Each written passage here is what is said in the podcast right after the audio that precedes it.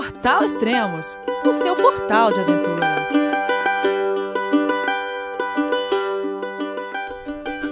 Bom dia, boa tarde, boa noite. Bem-vindo a Extremos, o seu podcast de aventura. Hoje vamos falar com o médico, montanhista, guia e escritor Manuel Morgado.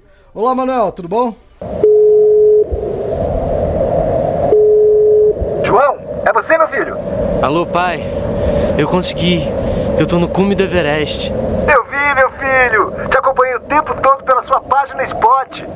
A família de produtos Spot utiliza tecnologia 100% via satélite para manter você sempre conectado em suas aventuras. Fale de qualquer lugar do mundo através do Spot Global Fone e utilize o Spot Gen 3 para estar sempre rastreado e conectado aos serviços de emergência. Desapareça quando quiser, seja encontrado quando precisar. Saiba mais em findmespot.com.br. Tudo bom, Elias? Bom dia, boa tarde, boa noite.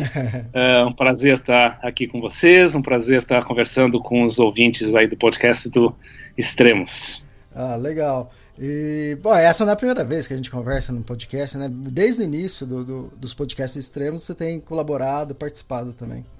Sim, a gente já tem essa, essa parceria, eu escrevo para o Extremos também, e é sempre uma coisa muito, muito bacana e que me dá muito prazer. Apesar de você escrever e colaborar muito tempo com Extremos, a gente se conheceu que faz uns 4, 5 meses. Primeira vez que a gente se encontrou, né? Pois é, a, a minha vida é um pouco estranha. Para quem não sabe, eu, eu era médico, como você falou, eu era pediatra até 89. Em 89 eu saí do Brasil e a partir de 92, bom, viajei bastante pelo mundo e em 92 eu abri uma empresa que é a Morgado Expedições e mas uh, um, com uma diferença, eu fico muito pouco tempo no Brasil. Eu vou ao Brasil uh, duas semanas por ano. O resto do tempo eu estou ou guiando, ou fazendo as minhas expedições, ou fazendo as, as, as minhas viagens. E, e, com isso, apesar da gente já ter combinado várias vezes, já há bastante tempo de se conhecer, acabou acontecendo só agora recentemente. Uhum. E você não tem uma residência fixa no Brasil e nem em nenhum lugar no mundo? Como que é? Olha, por 30 anos foi assim. uh, eu, eu rodava o tempo inteiro, um, um, mês em cada país durante 30 anos. Era até engraçado quando alguém me perguntava ah, quanto tempo você está viajando, porque um respondia, ah, estou viajando há três meses, outro há cinco meses, eu falava, ah, 28 anos. E é mais ou menos isso mesmo. Uh, agora eu tenho uma residência fixa que não é fixa. Eu tenho, eu, eu comprei um barco, ah. então eu estou dividindo a minha vida entre o barco e a montanha para dar um pouquinho mais de equilíbrio aqui na minha vida, que sempre foi 100% montanha. Mas de fixo o barco não tem nada, porque a gente continua rodando com ele. Então, continuo sem residência fixa. É. E agora você está aí por causa do barco. Onde você está no momento? Eu estou na Flórida. Uhum. Uh, o barco precisava de algumas coisinhas a mais. E, e os Estados Unidos é um dos melhores lugares, lugares mais baratos para equipar barco. Então, eu vim passar um mês aqui aproveitar, vou fazer um, um, retiro budista agora na Califórnia daqui a alguns dias, que também é uma coisa que, que eu estava querendo, faz bastante tempo que eu não encontro com a minha mestra budista, então ah, juntou as duas coisas e, e eu estou por aqui. Ah, já que a gente começou a falar de barco, então vamos continuar falando de barco. É... Mas por que essa ideia de, de morar num barco, de comprar um barco? Bom, a, a, ideia na realidade ela já foi tentada há 12 uhum. anos atrás. 12 anos atrás eu comprei um barco pequeno na Guatemala e fiquei com. E a ideia era ficar seis meses no barco, seis meses guiando, seis meses no barco, no mar, seis meses na montanha. E o que eu percebi na época é que eu ainda tinha muita coisa que eu queria fazer em montanha. Sete cumes, o, o próprio Everest, e com isso uh, a, o barco não durou muito tempo. Depois de duas temporadas de seis meses no barco, eu acabei vendendo, voltei para a montanha tempo integral, fiz tudo o que eu queria fazer. Uh, ainda tem algumas coisas penduradas de montanha, mas uh, assim as coisas importantes, os meus grandes sonhos, o sonho maior que era subir Everest, eu consegui fazer nesse período. E agora o ano passado, mas assim sempre ficou a vontade de voltar para o barco. É uma coisa que me fascina também, apesar de eu ter tido pouco contato com o mar na minha vida, veleiro é uma coisa que me fascina. E o ano passado uh, eu acabei percebendo que o momento de tentar de novo esse sonho de dividir a minha vida entre o mar e a montanha tinha chegado. Então eu fui para Martinica e comprei um, um veleiro, um catamarã de 38 pés, super bacana, confortável, legal. E aí, junto com a minha companheira, com a Kati, a gente está então nessa vida. A gente está mais ou menos velejando dois, três meses, guiando dois, três meses, volta para o barco, vai para o Nepal ou vai para o Kili, para o Kilimanjaro, né? Uhum. E, e, a vida tá, tá muito boa, tá muito bacana essa, esse, essa, essa mudança do, do frio para o calor, do calor para o frio, do monte de roupa para pouca roupa, do desafio das coisas da montanha para o desafio das coisas do mar. É, então tá tudo isso muito legal. E, e tem uma outra coisa também, assim, depois de 30 anos na montanha, a montanha é um, é um ambiente que eu domino muito bem e eu me sinto muito confortável. Uhum. E o mar é um grande desafio para mim.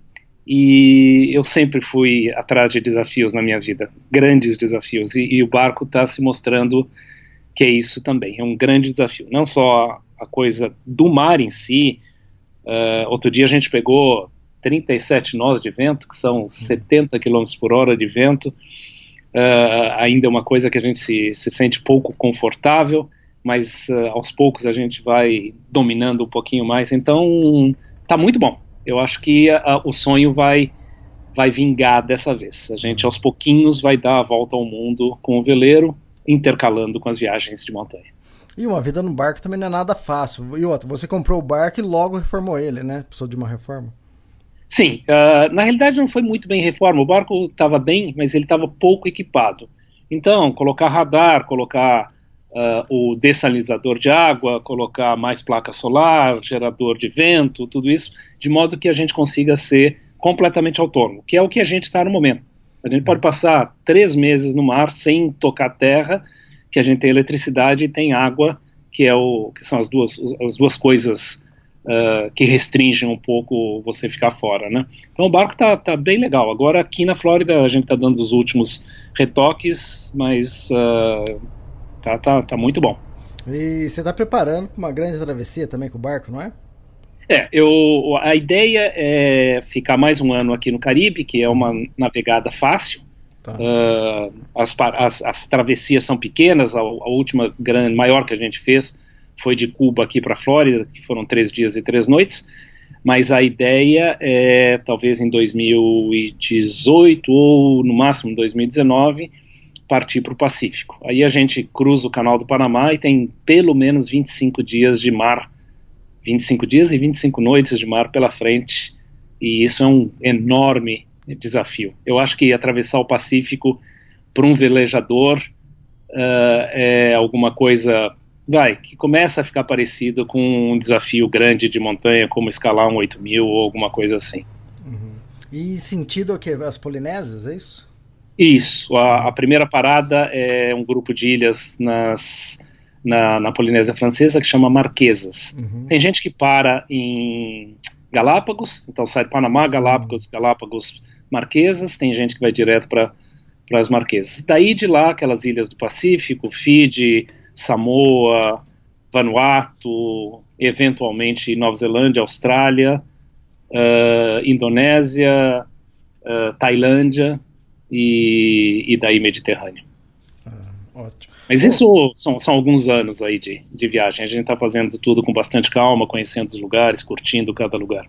Ah, certo. Então vamos voltar para a montanha agora. E o tema ah. que é desse podcast que vai ser sobre o trek do Everest. Fiquei sabendo que você é um dos estrangeiros com mais números de trek no Everest. Quantas vezes você já fez o trek do Everest, Manuel?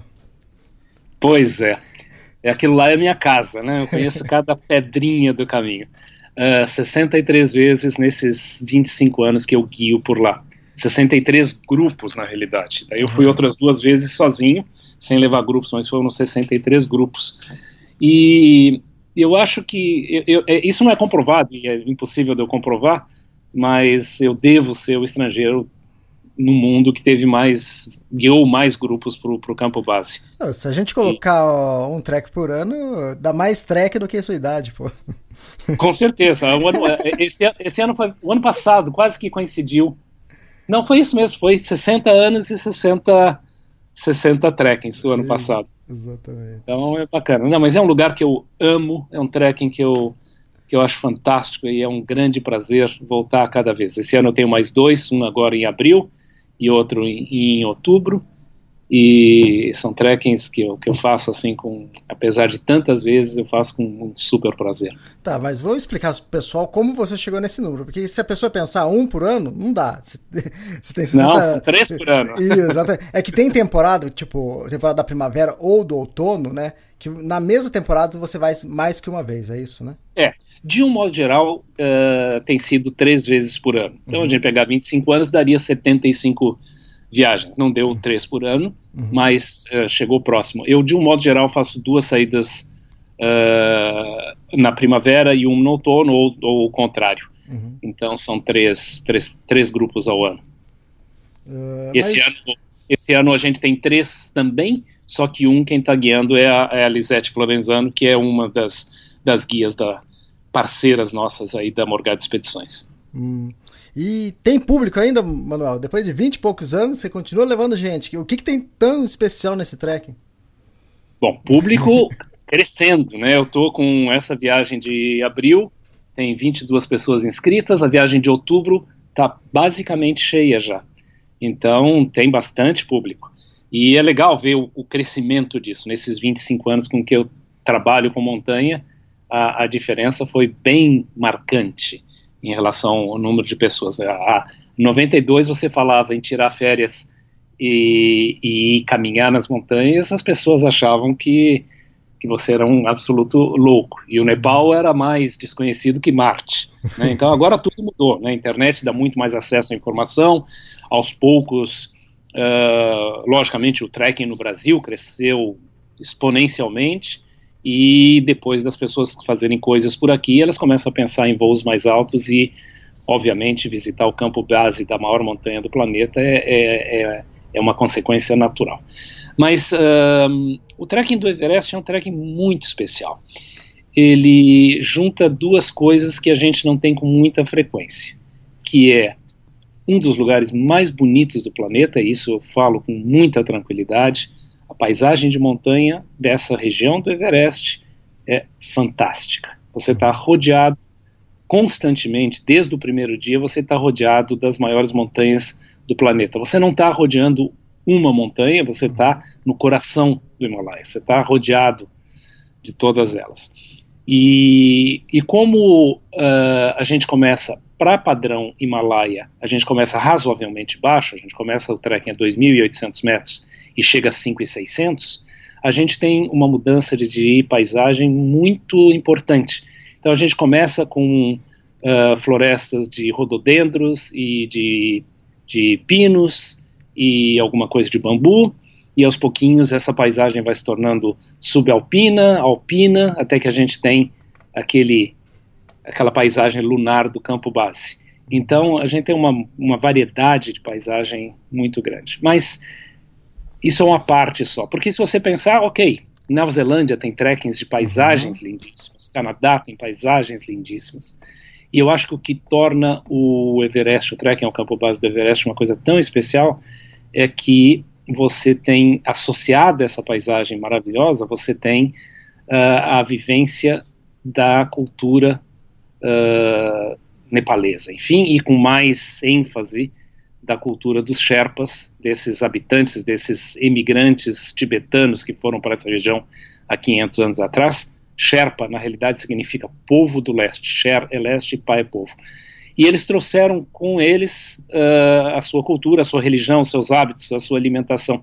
E a gente vai ter um contato bastante grande com, essa, com esse povo durante esses 16 dias de, de trekking. Então, a gente visita monastérios, uh, eu, eu tenho uma vivência muito grande de Nepal e de budismo e de hinduísmo, então a gente conversa muito sobre, sobre a cultura, sobre as religiões. Então eu acho que a gente associa assim, então, uma das paisagens mais bonitas do planeta com uma riqueza cultural muito grande.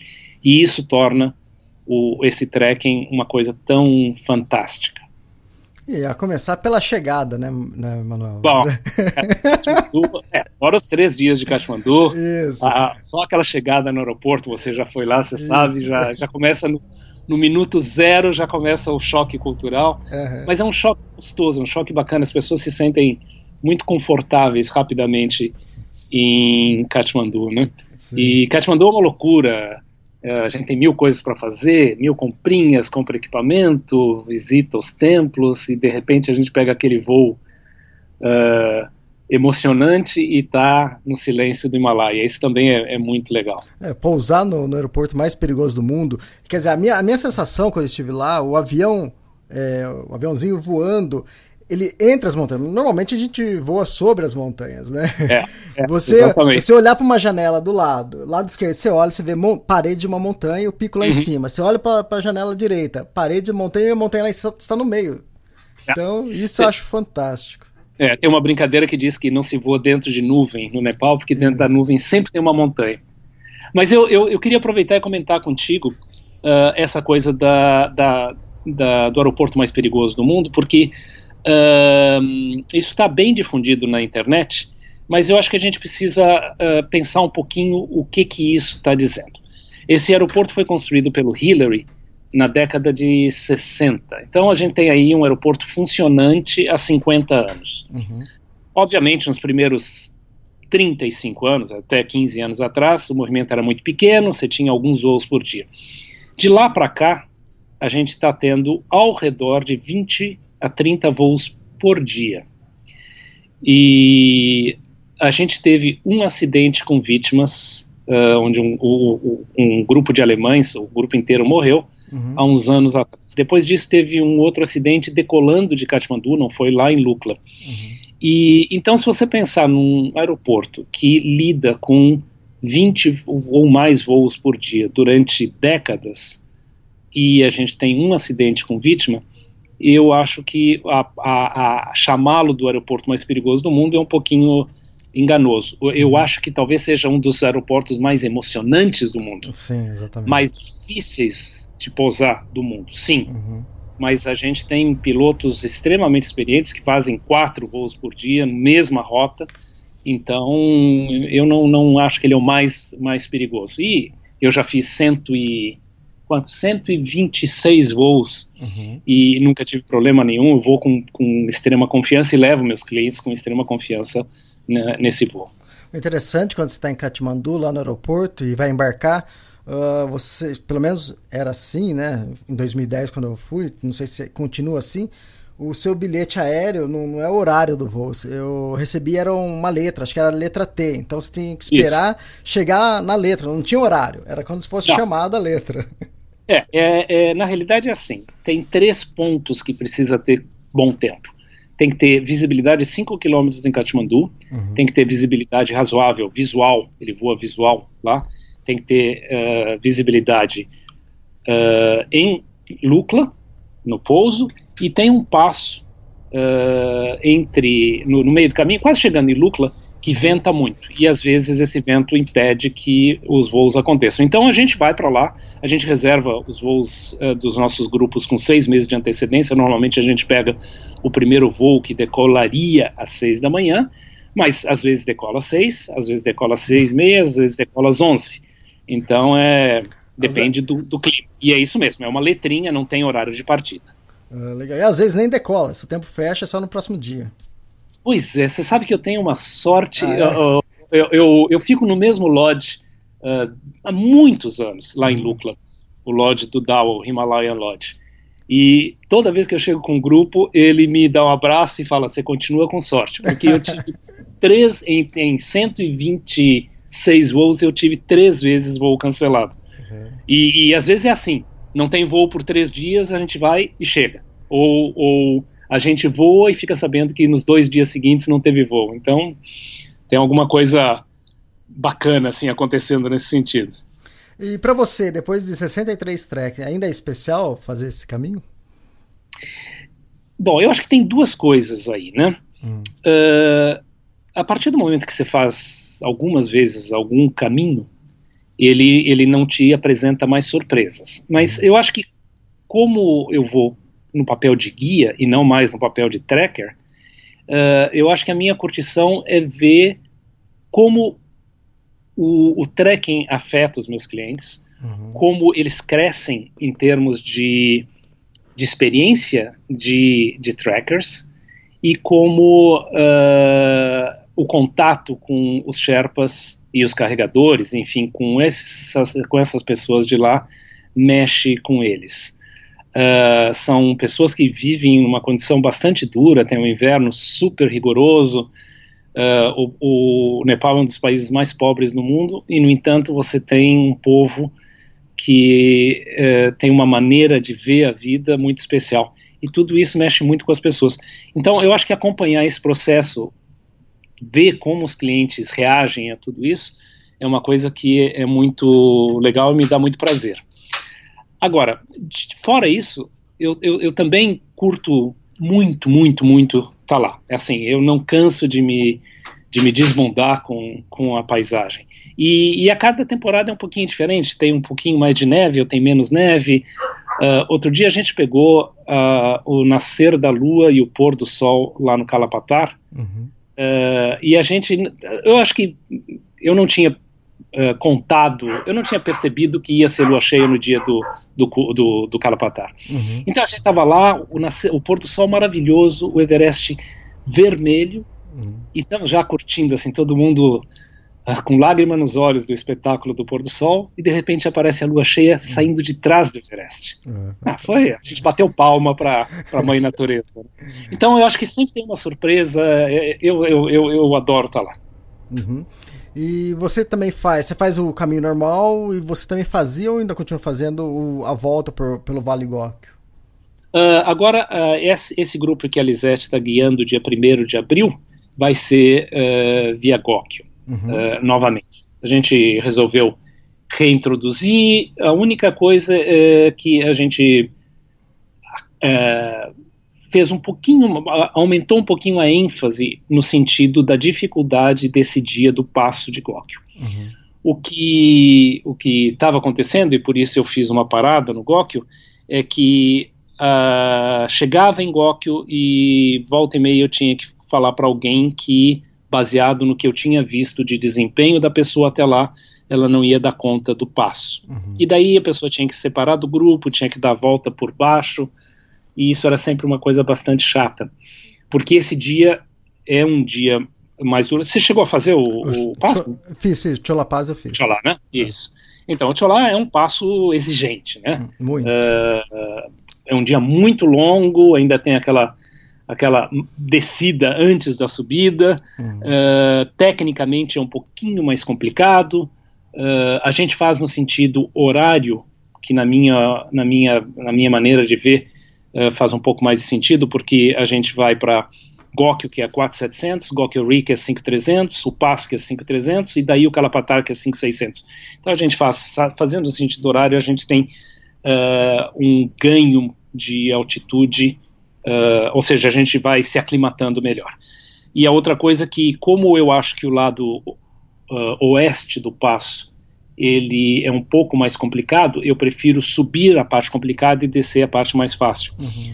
Uh, mas mesmo assim, independente da maneira como você faça, o, o Cholá é, o, é sem dúvida o dia mais difícil do trek. Então o que a gente fez essa vez e a gente vai continuar fazendo é, é só advertir as pessoas que uh, temos um dia bastante exigente caso a gente faça o circuito do Góquio. Se não, no, no, no trek normal do Everest, uh, não tem nenhum dia uh, dessa forma, né? Uhum, exatamente. É, quando eu fui, eu achei que foi o trecho mais exigente e depois, né? Depois que você faz, que já tá tudo bem, hum. é, é, um dos trechos que, que, eu mais me recordo, entende? Porque é, realmente ele, ele puxa muito.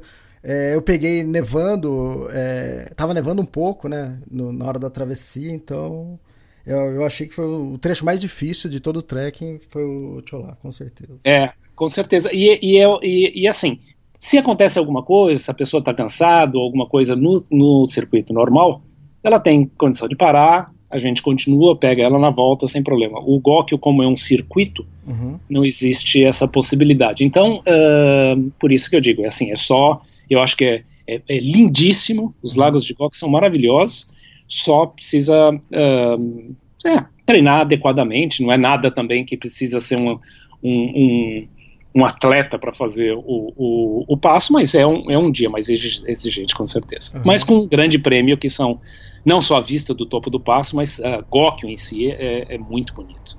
Verdade. É, você trabalha muito com pessoas. Eu imagino, porque eu, eu quando eu estive aí, ou em outros tracks também, é, eu sempre via a visão do guia, né? Falei, pô, eu quero ser guia um, um dia. Aí, só que eu, eu vi que no, num grupo existe vários tipos de pessoas. Existe aquele o empolgadão, existe o fotógrafo, uhum. existe o, o engraçado. O, o engraçado. Sempre oh, tem o engraçado. Ah, no, no meu grupo foi o Agnaldo Gomes, né? O engraçado. Ah, sim, é sim. Mas e... sempre, sempre tem um cliente também para fazer companhia para Aguinaldo. Verdade. E o, o, problema é que eu vejo vários tracks que eu já fiz, também tem o, o, o chato, né? Que é o, ah. esse, esse, personagem, não vou falar se é homem ou mulher, mas o chato, que, que pelo menos para mim, acaba acaba irritando o, grupo todo, entende? Porque é aquela pessoa que tá reclamando de tudo, de, de que a chuva, que a água é molhada, que o que o gelo, uhum. que o gelo é gelado, entende? Então, uhum. Como você faz para lidar com, com, todas essas pessoas diferentes e, e, principalmente os chatos, né? Bom, eu acho que você sabe que no fim isso é um dos grandes atrativos da minha profissão, porque ela me coloca não só em contato com pessoas que na minha numa vida normal, digamos que eu fosse médico, meus amigos são médicos, de um modo geral, e eu tenho um, um círculo de amizades e pessoas com quem eu interajo. Bom, são pessoas de alguma forma parecidas, né? São parecidas comigo.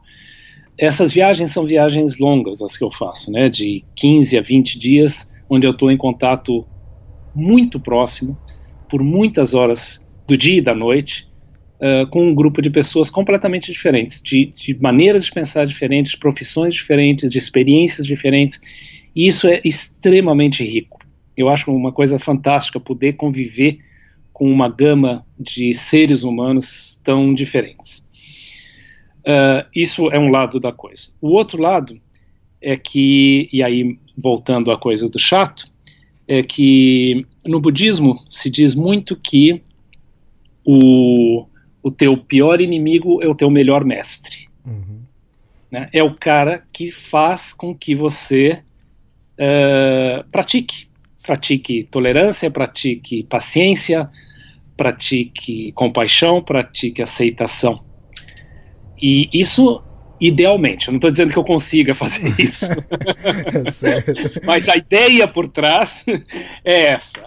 Uh, e agora tem uma coisa assim, uh, eu acho que se eu estivesse guiando uh, 20 países na Europa em 10 dias, ou se eu estivesse guiando uh, Orlando, eu talvez tivesse ah, um tipo de pessoas. Eu acho que quem vai para a montanha, de um modo geral, uh, são pessoas do bem, são pessoas bacanas, são pessoas que estão lá porque querem ter esse tipo de experiência.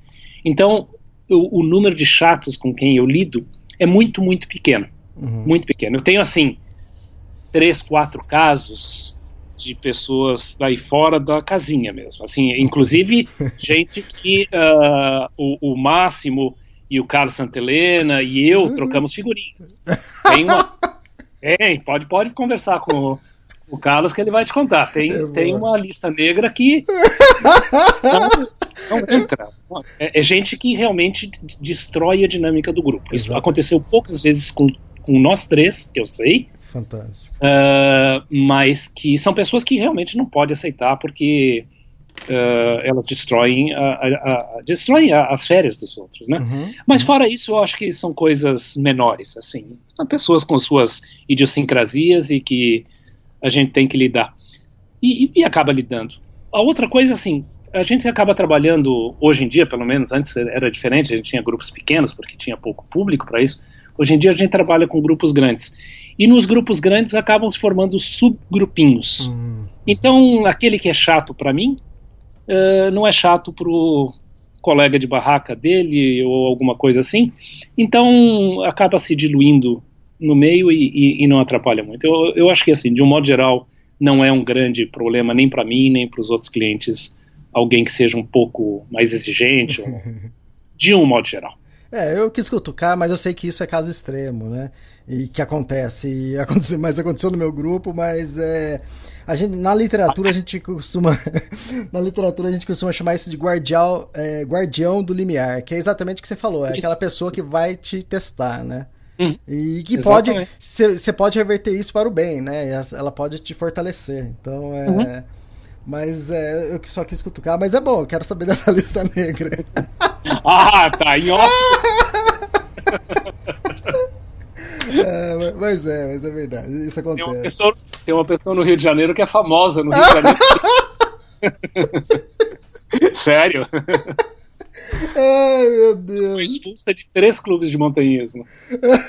ô, ô, ô, mano, você tem que me contar. Eu tô, tô pra fazer uma expedição que eu tô. Vou levar uma pessoa. Vai, vai que eu escolho justo essa pessoa, mano. tá bom, em off depois eu respondo. É, legal, meu. E fora. For, pode falar. Você vai pra onde? Ah, é, é off ainda. Tá bom. Uh, lá pra julho eu vou acabar anunciando, mas ainda é em off eu falo pra você. o pessoal, o nosso, os ouvintes vão ficar loucos da vida. Mas, desculpa, pessoal. Mas vai ter podcast sobre isso mais pra frente, aguardem. Ah, não, a minha informação vai continuar em off mesmo. Desculpa, pessoal. é, legal, legal. E o que, que o Himalaia o Everest tudo. Quer dizer, nesse tempo todo, né, que você caminhou, caminhou tanto é, pelo, pelo trek do Everest, chegou um momento que você olhou para cima e falou, ó, acho que eu vou chegar lá em cima, hein? Escalar o Everest. Quando foi isso, Manuel? Então, na realidade, hum, eu acho que desde a primeira vez que eu fiz o, o trekking, bom, você olha para o Everest e, e, você pensa, uau, que coisa, né? Então, uh, naquela época, pensar em alguém que que escalasse o Everest era assim, era um super-homem, meu herói. Uhum. Era uma coisa absolutamente impossível, distante para mim, em, em, em, todos os termos. Técnicos, financeiros, hum, é, uma coisa inalcançável. Aos pouquinhos, conforme eu fui escalando mais, a coisa foi ficando um pouquinho mais próxima, mas ainda, por exemplo, financeiramente, era uma coisa totalmente fora, né? Uhum. Uh, depois que eu comprei o barco, aquele primeiro barco, em 12 anos atrás, e que a ideia era dar a volta ao mundo. Uh, e a hora que essa ideia deixa de existir, eu pensei, bom, então o que que eu vou substituir um sonho grande, né, velejar ao redor do mundo, com o que que eu vou uh, substituir? E daí eu eu pensei e, e nossa, o Everest agora não é tão mais inacessível. Se eu fizer um planejamento legal, eu acho que dá para encarar. E, e, foi assim. Uh, eu fiz um, um, plano de dois anos e uh, a minha companheira na época, Andréa Cardona, uh, também estava entusiasmada com montanha e essa era uma outra coisa que eu, que eu queria. Eu queria fazer essas montanhas na companhia de alguém com quem eu me desse muito bem, porque você está muito tempo numa expedição, dividindo a barraca, sob estresse. Uh, é importante que você escale com gente que você conheça e confie. Né? E, e, daí a gente fez esse plano, fomos escalar bastante na América do Sul, depois fizemos o Denali, que é um grande, uma grande escola, uhum. fisicamente é uma montanha muito difícil, você começa com 50 quilos entre o trenó e a mochila. Fizemos o Denali sem muitos problemas, partimos para um 8 mil mais fácil, que foi Choyo. Choyo uhum. também foi razoavelmente tranquilo. E pouca, e, daí... e pouca gente faz isso, hein, Manuel? Pouca, a maioria, maioria dos montanhistas faz o Aconcagua, depois o Aconcagua faz Everest. É, é difícil eu, alguém fazer um 8 mil antes do Everest. É, eu, eu, queria comentar uma coisa contigo logo depois disso que é uma coisa que está rolando agora, que é bem bacana. Uhum. Mas enfim, e daí fiz o Choyo e, bom, me sentia pronto para o Everest, fui para o Everest e eu acho que eu tive muitas, bom, um bom planejamento, mas também bastante sorte com o clima. Eu fiz todas as montanhas, todos os sete cumes eu fiz na primeira tentativa e e, e daí estava feito. Mas estar lá em cima, depois de 47 vezes, que era o que eu tinha feito depois de 47 grupos e mais as duas vezes que eu fiz sozinho, depois de 49 vezes ter estado no campo base, olhando o Everest lá em cima, de repente você está lá em cima, uhum. olhando o Kumbu, olhando a, a, região do Everest lá de cima, vendo o brilho do teto do monastério de Temboche. Uhum. Ele refletia com o sol. Foi um nascer do sol assim glorioso. Foi uma coisa que, não querendo achar que o meu cume foi mais bacana do que o de ninguém, eu acho que pelo fato de eu já ter ido tantas vezes, por tantos anos naquela região, eu acho que estar no cume do Everest me deu, além do, do, do que dá para todo mundo, me deu um prazerzinho ainda mais uh, especial. Foi, foi uma coisa muito, muito, muito, muito bacana na minha vida. Fantástico, fantástico. E o que, que, você ia falar sobre os 8 mil? Então, uh, existe todo um, um, um, uma celeuma em relação ao Everest ser uma montanha comercial, de estar descaracterizada, de você tem dinheiro, você sobe, os Sherpas te levam, e isso e aquilo, e as companhias que não têm ética e aceitam qualquer um, e, e tudo isso, né? E tem, tem um, quê de razão nisso, eu acho que existe isso mesmo, existem companhias sérias, como em qualquer ramo, e existem companhias não sérias. A gente está agora, nesse exato momento, treinando quatro pessoas para escalar o Everest em 2020. Uhum. Eles acabaram de fazer, e eles todos são começando do zero. Eles acabaram de fazer o, um curso básico de montanha na Argentina, vão fazer um curso básico de, vão fazer um curso avançado de montanha na Bolívia agora em maio, depois vão fazer o Kili e o Elbrus, depois vão fazer uma semana, uns 10 dias nos Alpes, daí o Aconcagua, daí um 7000 que a gente está decidindo entre o Mustagata, que é um 7600 na China, ou o Lenin, que é um 7200 no Quirguistão, daí uh, o Denali, daí o Choyo, daí o Everest. Paralelo a isso, um curso, um, um curso em manutenção de treinos de uh, escalada em rocha. Então é um plano de quatro anos que essas pessoas uh, se dispuseram a fazer. Brasileiros? Brasileiros, uhum. e eu acho que eles vão chegar lá da maneira como eu encaro que você tem que chegar para escalar o Everest você tem que chegar no Everest como um montanhista, não como um cliente. Uhum. Porque você está apoiado por um Sherpa. E o que acontece se esse Sherpa fica doente? Uhum. Se ele tem um acidente? Se o tempo vira completamente? Você tem que ter experiência para uh, decidir as suas ações e não estar tá completamente apoiado nas decisões de uma outra pessoa, que pode não estar lá para você. Uh, os Sherpas não são imunes a mal de altitude, uhum. a derrames, a infartos, a qualquer outra coisa que acontece lá por cima. Então, eu acho que para você encarar uma montanha como o Everest, você tem que ter bagagem de montanha. Isso só acontece você escalando, escalando, escalando. E a outra coisa que eu costumo comentar com muita frequência é que, infelizmente, a gente não tem um marcador de gasolina no corpo da gente, onde a gente olha e, e diz assim: ah, eu ainda tenho meio tanque, então eu posso subir e eu vou ter gasolina para descer. A gente não tem. E, e, a gente sabe que boa parte das pessoas que morrem no Everest, em montanhas assim, morrem na descida. Por quê? Porque o cara dá tudo que ele tem para subir e ele não aguenta a descida. Aí ele para, senta e morre. Aconteceu quase isso com uma menina com muito pouca experiência, a, a que seria a primeira britânica a escalar o Everest, a mais jovem, desculpe, a primeira. E ela tinha muito pouca experiência. Ela fez cume, eu passei por ela na descida, às 10 da manhã ela ainda estava subindo, e às três da tarde a gente recebeu um rádio dizendo que ela estava no balcone a 8,500 uhum. e não dava conta de descer. Por sorte, o tempo não virou, cinco Sherpas subiram, pegaram, desceram ela. Mas o que aconteceu foi exatamente isso. Ela não tinha, ela não sabia quanto, quanta energia ela tinha no corpo dela. Ah, para quem gosta de ler, é a famosa febre do cume, né, mano? Exatamente. Summit Fever. Uhum. Uh, ela e, e, e, e, às vezes não é nem Summit Fever, às vezes também tem isso, e isso é muito importante também. A pessoa precisa ter maturidade para saber desistir.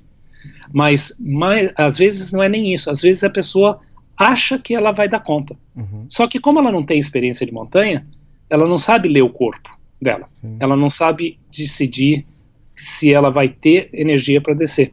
Eu tenho uma experiência pessoal muito forte com isso com o Manaslu. Manaslu, depois de dois meses de expedição, eu cheguei a 500 metros do cume e voltei. Eu tenho certeza, até hoje eu tenho certeza absoluta, que eu teria feito cume e teria morrido. Uhum. Porque da forma como eu voltei, me contou perfeitamente que a decisão foi correta, que se eu tivesse ido ao cume, eu não teria tido forças para descer. Mas você só consegue ter essa leitura depois de montanha, montanha, montanha, montanha. E é isso que a gente está fazendo com esse, com esse grupinho de clientes. É muita montanha antes deles partirem para Everest. Ah, eu vou até pular aqui, adiantar um pouco, já que você acabou de falar do seu cume do, do Everest e também falou do Manaslu, e você falou isso de uma forma bem reduzida, quem quiser saber mais, ler mais, entender mais e aprofundar mais no assunto, o Manuel é, Morgado ele tem dois, é, dois livros sobre esses dois assuntos, que é o primeiro é Sonhos Verticais, né, que fala sobre o que, Manuel? Sobre o Shoyu e o Everest. Tá. E, Mala... e, a preparação para essas montanhas, né? Isso. Então é um livro bem interessante. Você encontra nas livrarias esse, esse livro. E também tem o outro livro que é Manaslu, que relata exatamente. E é, tem esse lance que você falou que se você escalasse. É, poderia morrer na volta, mas teve um outro acontecimento uns dias antes também que deixa para quem quiser ler, pra gente não fazer muito spoiler aqui. É, tem os Sete Cumes também, na realidade Isso. são três livros, né? Uhum. Então, Sete Cumes, onde eu conto, é meio uh, usando cada uma das montanhas para contar diferentes fases da minha vida nesses 30 anos de montanha. É interessante que os sonhos verticais, é, a pessoa vai ler mais, vai entender mais sobre Shoyu e o Everest, o Manaslu sobre o, o Manaslu. E o Sete Cumes, eu adorei esse livro porque ele relata mais a sua vida toda, entende? Uhum. Até o lance de você ter é, aquele primeiro barco, a gente seguidores ou quem acompanha a sua coluna no Extremos nunca sabia. Então, várias coisas ali no livro Sete Cumes é, a gente ficou sabendo porque ali relata mais quase toda a sua carreira, né? Isso. E eu queria recomendar um outro livro que eu acho muito bonito. Uh, naquela, naquele episódio trágico de 96, onde morreram tantas pessoas e uhum. foram feitos tantos livros e tantos filmes, inclusive o mais recente agora, né? Acabou de sair a reedição do ano passado, né? Do, do uhum. filme Everest, enfim. Tem um, um livro que para mim se destaca que chama Em Busca da Alma do Meu Pai, ah, do Jamlin Norgay, que é o filho do Sherpa que, junto com o, o Hillary, foram os dois primeiros a subir o Everest. Esse Em Busca da Alma do Meu Pai, ele conta a história do Jamlin, que foi criado nos Estados Unidos, Uh, e que acaba voltando para o Nepal e entrando em contato novamente com a cultura nepalesa e com a cultura budista. Então é um livro que fala muito mais do que simplesmente a escalada e o drama todo que aconteceu naquela época, mas fala bastante da cultura do Nepal, dos Sherpas, e é, é um livro muito bonito. É, eu já li esse livro e quem, quem tiver interessado, é, eu não sei, já deve estar esgotado esse livro, na, porque saiu uma. Quem publicou esse livro foi a Companhia das Letras. Então, é um ótimo uhum. livro, muito bem editado. E quem não encontrar em livrarias, procure em sebos aí, estante virtual, essas coisas que vai acabar encontrando. E o livro realmente é muito bom. E, a, e, e ele escalou exatamente em 96, né? Quando aconteceu. Em 96, então exatamente. Ele, ele tá... Então é uma outra visão do, do, do acontecimento lá, do trágico ano lá. Isso. E outro livro que eu acho que é indispensável para quem gosta de montanha é uh, o Touching the Void, Tocando o Vazio, eu acho que é o um nome em português. Isso. Esse é só não comecem a ler, pessoal, não comecem a ler se vocês não tiverem um dia inteiro para acabar, porque você não consegue parar de ler o livro. Eu li esse livro na, na rodoviária de Buenos Aires, esperando o ônibus para voltar para o Brasil. É fantástico, eu acho que é o melhor livro. É... Eu acho que ele é muito bom. O, é. o, o, o, autor, eu li os, todos os cinco livros dele, o Joe Simpson, uhum. ele é muito, muito, muito bom. Chama Tocando o Vazio. Fantástico. Não vamos dar spoiler nenhum, que esse, esse é de arrepiar esse livro. É, é. E o filme também é muito legal, né? É, ah, eu assisti também, muito, muito bom. Uh, Manuel, tirando o trek do Everest, que, que, que outro trek interessante que tem para fazer no Nepal? Ou Nepal e região? Tá. Uh, bom, uh, o, o, Everest acaba sendo a, a estrela do, uhum. do, Himalaia, por razões óbvias, né? Uhum. Mas o, o, o Himalaia nepalês, ele é inteiro muito, muito, muito, muito bonito a gente está uh, oferecendo agora também com a Lisette, agora no segundo semestre, o campo base do Anapurna, que é um trekking de menor altitude, menos exigente fisicamente e mais curto também do que o trekking ao campo base, e muito bonito também. Você vai, os, o, na realidade o Anapurna não é o Anapurna, são os Anapurnas. Uhum. E aí junto com o Machapuchari você acaba tendo um, um circuito, um, um, círculo de montanhas e você vai no meio desse círculo no campo base. Uh, fora isso, o trekking uh, ao redor do Manaslu é um trekking muito bonito, ainda pouco explorado. O único que hoje em dia eu, eu tenho minhas restrições, mas que ainda é muito famoso e muita gente comenta, então eu, eu gosto de avisar, é o trekking ao redor do Annapurna, é o, o Annapurna Circuit, que se diz, que era um, um era um clássico uhum. e que hoje em dia você pode ir fazê-lo por, de, por estrada, de jeep, uh, 70, 80% do trajeto dele. Então, você caminhar do lado de uma estrada onde está passando um jeep já, e para mim, quebra o encanto uh, desse trekking. Uh, eu acho que para a população local, não sei, eles têm mais acesso à saúde, mais acesso à escola, mais acesso a tudo pela estrada. Por outro lado, eles perderam uh, os, os, um pouco dos trekkers que eram o, o, do, que eles viviam. Mas fora isso, o Nepal inteiro, eu não sei se eu imagino que você já tenha ouvido falar, Elias, hum. do trekking que cruza o Himalaia. Sim. São seis meses de trekking, né? Hum. E um inglês juntou todas as trilhazinhas que já aconteciam, eh, já, já, já existiam, e, e, e fez um, um, um, circuito de seis meses. Você vai de leste a oeste do Nepal em seis meses. Então, tem coisa para fazer à vontade. Então começa lá no leste com o Kanchenjunga, aí entra em, Mana, em, em Makalu, daí Everest, daí você já, já vai para a parte norte do, de Kathmandu, que é o Lantang, uh, Dolpo, Mustang. Aliás, esses dois também eu acho que vale a pena mencionar. Principalmente o Dolpo. Uhum. Para quem quer uma experiência de uh, cultura tibetana completamente intocada. Uhum. Uh, um trekking onde vai muito pouca gente. Uh, você pensar que o trekking do Everest vão ao redor de 35 mil trekkers por ano, o Dolpo vão mil. Uhum. Uh, e é um trekking maravilhoso, é um trekking longo, árduo, você tem que ir organizado, mas extremamente bonito. Ele é trans-Himalaia, ele fica do outro, ele fica no platô tibetano, é uhum. é completamente tibetano, só que pertence ao Nepal. É um trekking fantástico também. É, essa travessia que você falou é a The Great Himalayan Trail, né? Que Exatamente. Atravessa o, o Nepal inteiro. O Nepal inteiro e passa por Dolpo, passa por Mustang. Ô, Manuel, nessa andança toda, nessa vida toda, onde você mais conheceu a solidão? Hum, Solidão. É, ela tem batido aí de vez em quando? Não, não. Eu acho que. Não muito, não. Eu, eu acho que. Tá, ok. Diferente. Eu sinto muita falta. A, a, a faculdade de medicina é uma faculdade interessante, porque você faz oito horas por dia é, é, super comum você entrar na faculdade e perder todos os amigos que você tinha do tempo do colegial, uhum. porque a vivência na, na, na, na, na faculdade de medicina ela é tão intensa. Você tem aula das 8 da manhã ao meio-dia, das duas da tarde às 6 da tarde, você pratica esporte ou vai almoçar junto, você vive numa turma durante oito anos, extremamente, uh, um contato muito próximo. Então, eu acabei levando, trazendo dessa época da faculdade os meus grandes amigos de hoje em dia. Uh, e os quais eu vejo uma vez por ano durante muito pouco tempo, tempo que eu vou para São Paulo.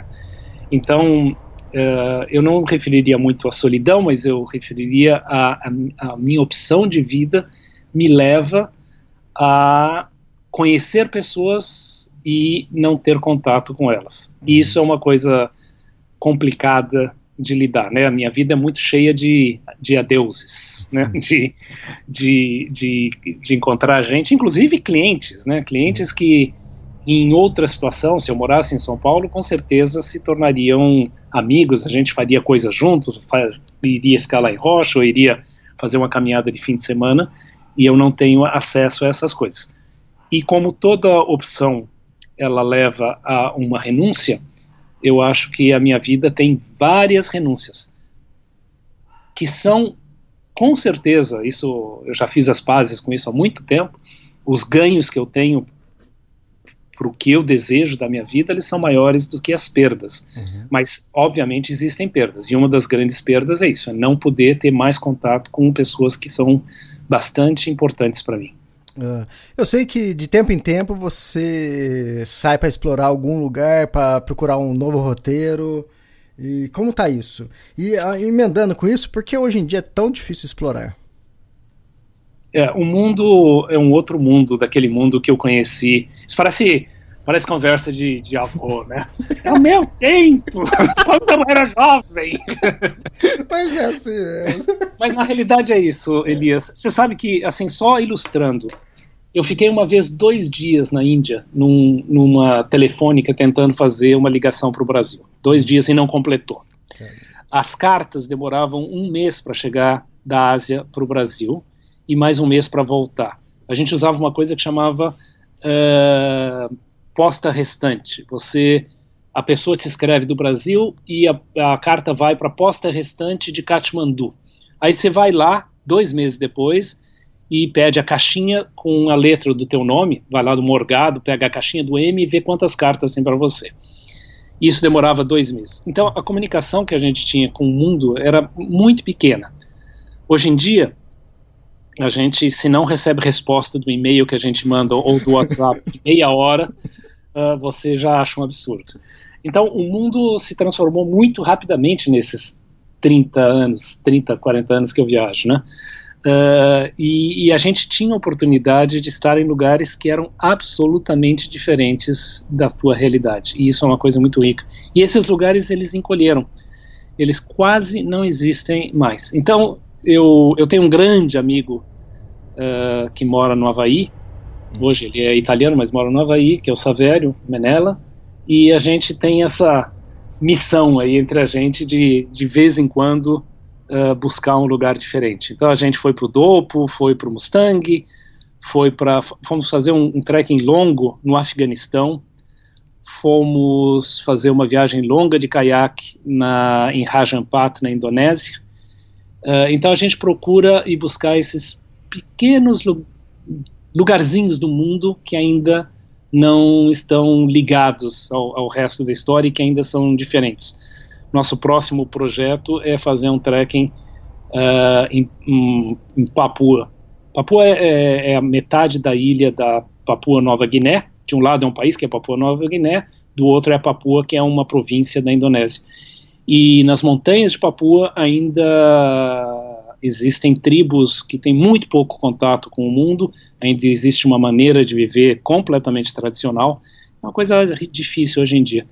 Mas a gente. É, é outro dos meus interesses, é outra das coisas que eu gosto de fazer, é tentar achar esses lugarzinhos que ainda estão pouco influenciados por, por, por tudo, né? Uhum. Lugares que te surpreendem ainda. Tá. E a última pergunta aqui, qual depois se quiser falar mais alguma coisa, fica à vontade. Qual o destino que você ainda não fez? Qual roteiro que você não fez está no topo da sua lista? Então, esse trekking em Papua, ele é, um, é uma coisa que está me chamando assim há bastante tempo. A gente deve fazer uh, em breve. Uh, eu quero escalar o Amadablan. Eu já fiz duas tentativas do Amadablan. Amadablan é uma das montanhas mais bonitas do planeta. Alguns dizem que é a, a mais bonita. Uhum. Uh, é uma montanha interessante porque é uns 6.800 para padrão Himalaia não é uma montanha muito alta. Para quem está fazendo o trek do Everest vai ver o Amadablan quase todo dia, ah, né? Todo dia e vai tirar mais foto do Amadablan do que do Everest, com verdade, certeza. Verdade. Né? Ela é maravilhosa. E eu tive eu já fiz duas tentativas. Uma vez, há bastante tempo atrás, uh, em maio, e teve uma nevasca completamente fora do padrão. Tinha neve em Lukla, que é uma coisa raríssima. Hum. E agora, dois anos atrás, no dia que eu cheguei, eu fui com, com o Agnaldo Gomes, a gente fez o Lobo Cheis como aclimatação, estamos prontíssimos para fazer cume, e no dia que a gente chegou no campo base, tinha caído uma parte, do, um bloco de gelo do Dablan. Dablan é essa, essa protuberância de gelo que dá o um nome à montanha. Rama Dablan significa a, a, o amuleto da mãe. Uhum. É um, um, as Sherpanes usam um, um, amuleto que eles acham que tem a cara da, desse, dessa protuberância de gelo. A gente está falando de uma protuberância de gelo de 150 metros de altura. Mas enfim, uma partezinha dessa tinha desabado, tinha matado um Sherpa e, e ferido dois estrangeiros. E uh, o gelo estava extremamente instável e todas as expedições foram canceladas. Então já foram duas tentativas frustradas. Então a Mandablan está bem, bem, bem, bem no alto da minha lista. Ah, quem quiser saber mais dessa expedição do Mano Morgado no Mada Blanco, o Agnaldo Gomes, é só escutar o podcast 60. E, e aí, Manuel? Então você indica para as pessoas fazer o treco do Everest? Eu mais do que indico. Eu acho que é assim, tem que estar no currículo de qualquer um que gosta de montanha. Uh, é o nosso trekking mais longo, é a oportunidade de você estar com você mesmo e com um grupo de pessoas bacanas num lugar fantástico, curtindo uh, um, vistas espetaculares, com uma cultura incrível, com os nossos Sherpas, que são pessoas bárbaras. Então eu, eu super indico. Super, super, super indico. Eu não tenho tantos treks como você pelo mundo, mas dos que eu já fiz. É... E a gente vai para regiões muito bonitas, mas o Everest continua sendo o Everest. Tanta beleza cênica, a cultura local, é, tudo que envolve o Everest, a história toda, né? Do, uhum. Dos alpinistas que escalaram, e você tá ali, tá, aqueles livros que você tanto leu, você leu 10 livros sobre o Everest, de repente você tá caminhando no mesmo lugar que eles, então é, o Everest realmente, acho que de todas, para mim, é, na minha visão, foi o melhor trek que eu fiz. Não, é fantástico. Só uma outra coisa que eu queria comentar, uhum. antes que eu receba 1.200 e-mails em relação a esse projeto do Everest, porque eu recebo bastante uhum. vários e-mails de pessoas interessadas em escalar o Everest. Uh, a gente tem dois filtros importantes para quem estiver seriamente pensando em escalar o Everest, uhum. uh, que é a parte financeira. A gente tem que pensar em alguma coisa ao redor de 150 mil dólares para fazer esse projeto de, progressivo e bem feito, na minha opinião, bem feito de, de chegar pronto para o Everest. E a gente precisa de férias muito elásticas. Uma expedição uhum. ao Everest demora 75 dias. Uma expedição ao Choyo demora 55 dias. Então, o candidato a escalar o Everest ou fazer esse treinamento para escalar o Everest é uma pessoa que tenha um, uma flexibilidade com o seu tempo bastante importante, que possa se ausentar do seu trabalho.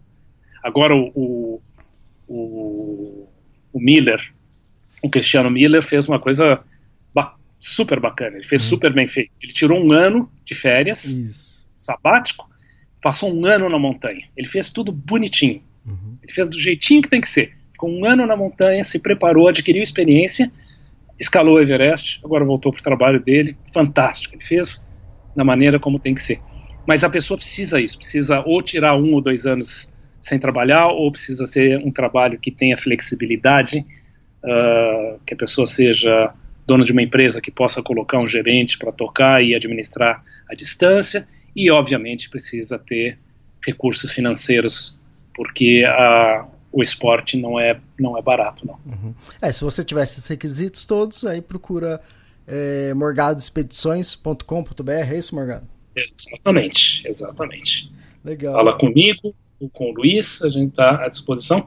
E em relação a isso, e obviamente a todo o nosso, o nosso calendário, que está um calendário muito legal. Esse ano a gente tem campo base do Everest, a gente tem campo base do Annapurna, a gente tem o Congóquio, temos Marrocos, temos o Tour de Mont Blanc, que você acabou de, uhum. de lançar o seu livro, temos uh, um workshop de fotografia no Nepal, temos uh, Mongólia, temos Kilimanjaro, temos Elbrus, temos a viagem de caiaque em Rajampats no fim do ano. É fantástico. Opções é o que não falta. Manuel, É, obrigado, demorou pra gente conseguir gravar esse podcast, mas é sempre um prazer falar com você. E obrigado pelo podcast e até a próxima. Até a próxima, em agosto eu tô, devo estar aí no Brasil, a gente se encontra aí e bate mais um papo. Legal, obrigado, Manuel. Eu que agradeço. Um abraço, um abraço aos ouvintes do podcast Extremos. Até mais. Até a próxima. Tchau, tchau.